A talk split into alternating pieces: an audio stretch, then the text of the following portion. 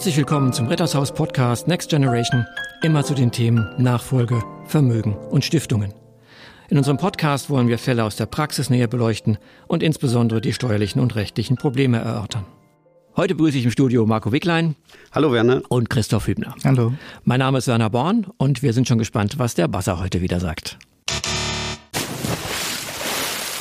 Da höre ich Wasser planschen, ähm, aber ich glaube, wir sind ja nicht zum Spaß hier. Da geht es wohl eher um das Synchronschwimmen.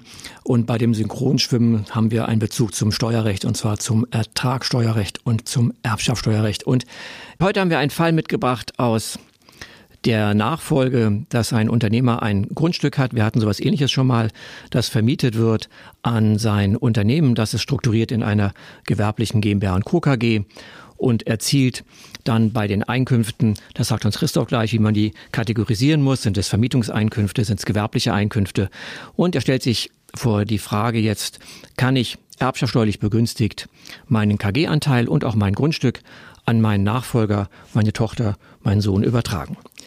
Da wäre die erste Frage an dich, Christoph. Ähm, Gibt es da jetzt was Neues, was wir beachten müssen? Weil wir haben ja zwei Steuerregime, die Ertragssteuern, also das, was ich letztlich an Einkünften erziele und dann noch der Blick auf die Erbschaftssteuer.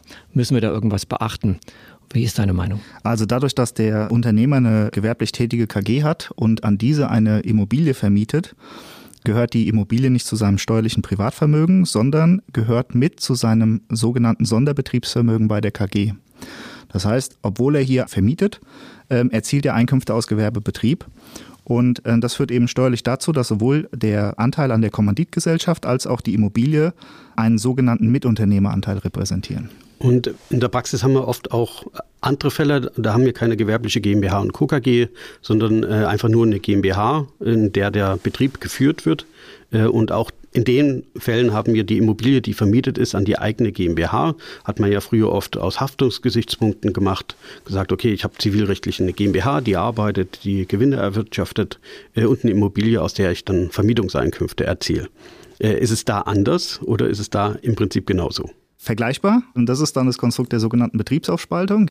Der Unternehmer, der sowohl die GmbH-Anteile mehrheitlich hält, als auch die Immobilie, hat halt hier einen einheitlichen Betrieb. Ja, und zu diesem Betrieb gehört dann quasi einmal seine Immobilie, die an, die an die GmbH überlässt, als auch die Anteile an der GmbH. Die sind dann in seinem Einzelunternehmen beide gebunden und er erzielt dann sowohl mit den Dividenden als auch mit den Vermietungseinkünften Einkünfte aus Gewerbebetrieb.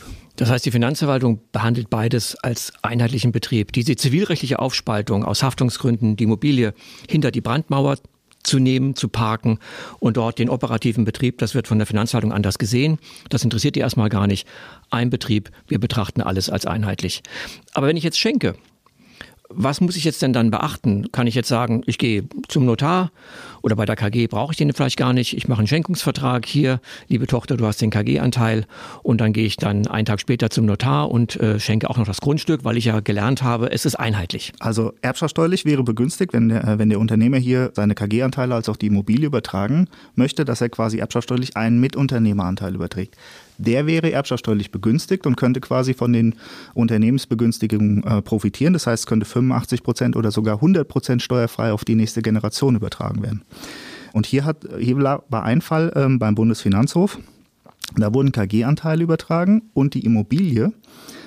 Im Ergebnis ist es aber nicht zeitgleich gewesen, weil der KG-Anteil sollte sofort abgetreten werden, währenddessen bei der Immobilie erst die Umschreibung im Grundbuch zur Änderung des zivilrechtlichen Eigentums geführt hat.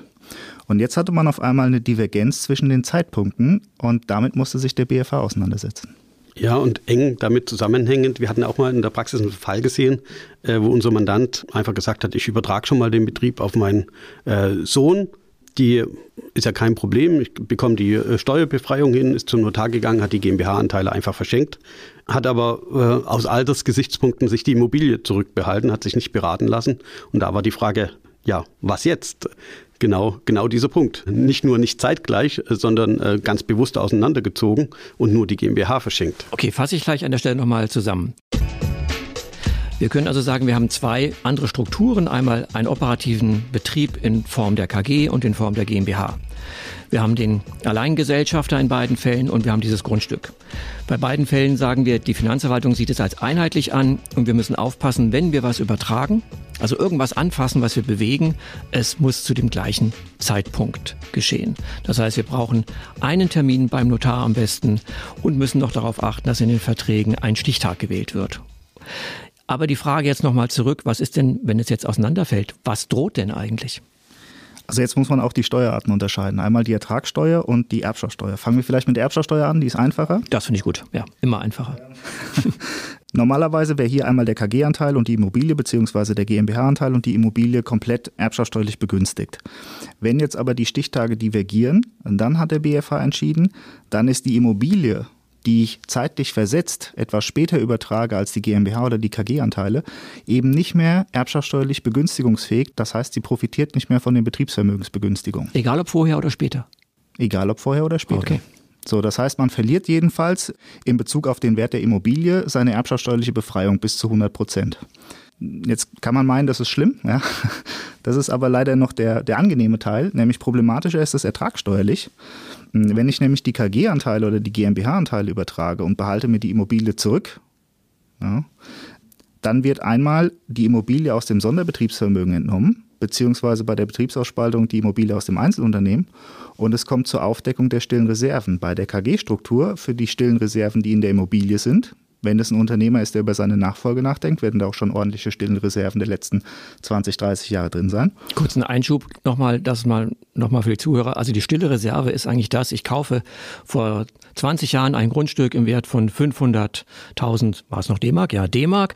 Und dann irgendwann, jetzt äh, gehe ich rüber und dann sage ich, wunderbar, ähm, jetzt ist der Wert des Grundstücks gestiegen. In den Büchern steht ja letztlich der Wert noch drin, die Abschreibung geht noch runter. Das heißt, ich habe eine Divergenz zwischen dem Wert in meiner Bilanz, dem Buchwert und dem Wert, dem Verkehrswert. Und das ist die stille Reserve. Genau. Und die wird dann versteuert. Die wird versteuert und zwar im progressiven Einkommensteuersystem in der Spitze mit schlechtestenfalls 45 Prozent.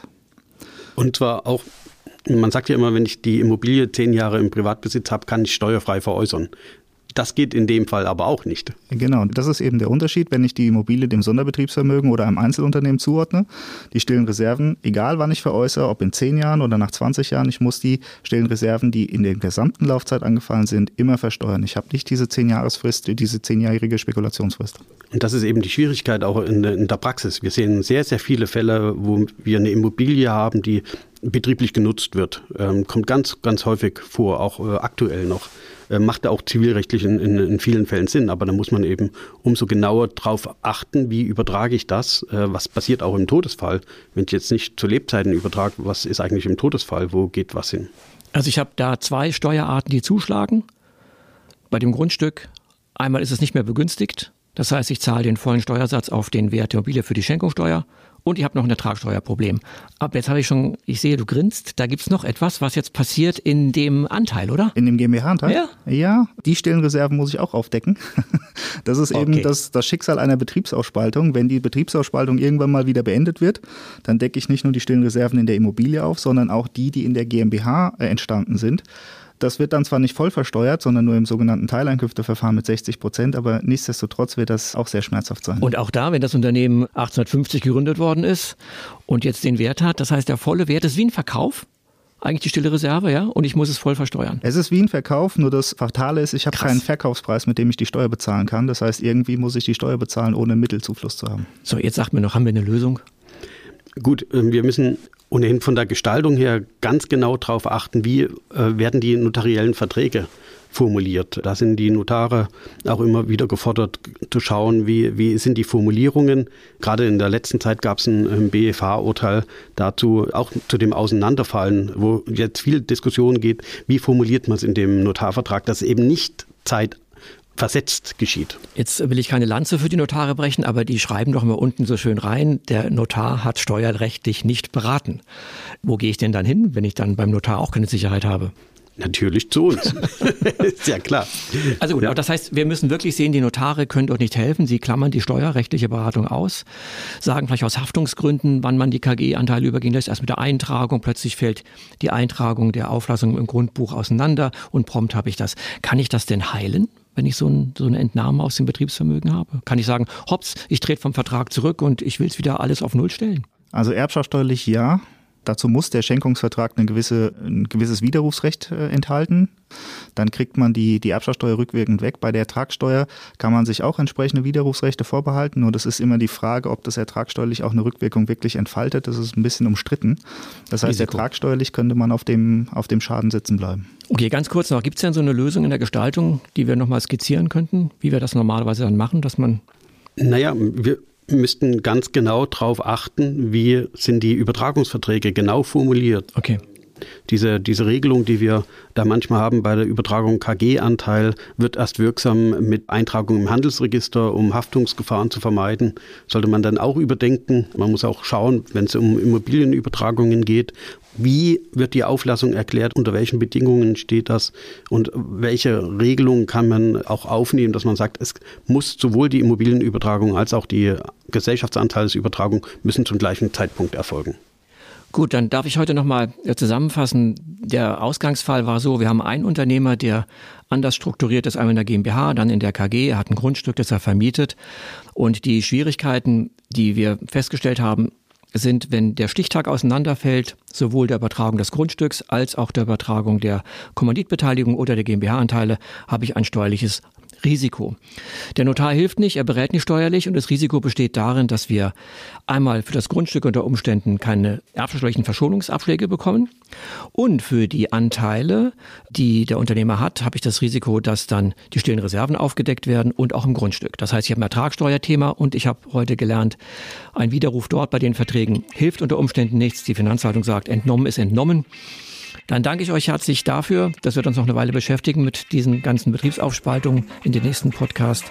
Schön, dass ihr da wart. Vielen Dank. Danke. Gern geschehen. Danke.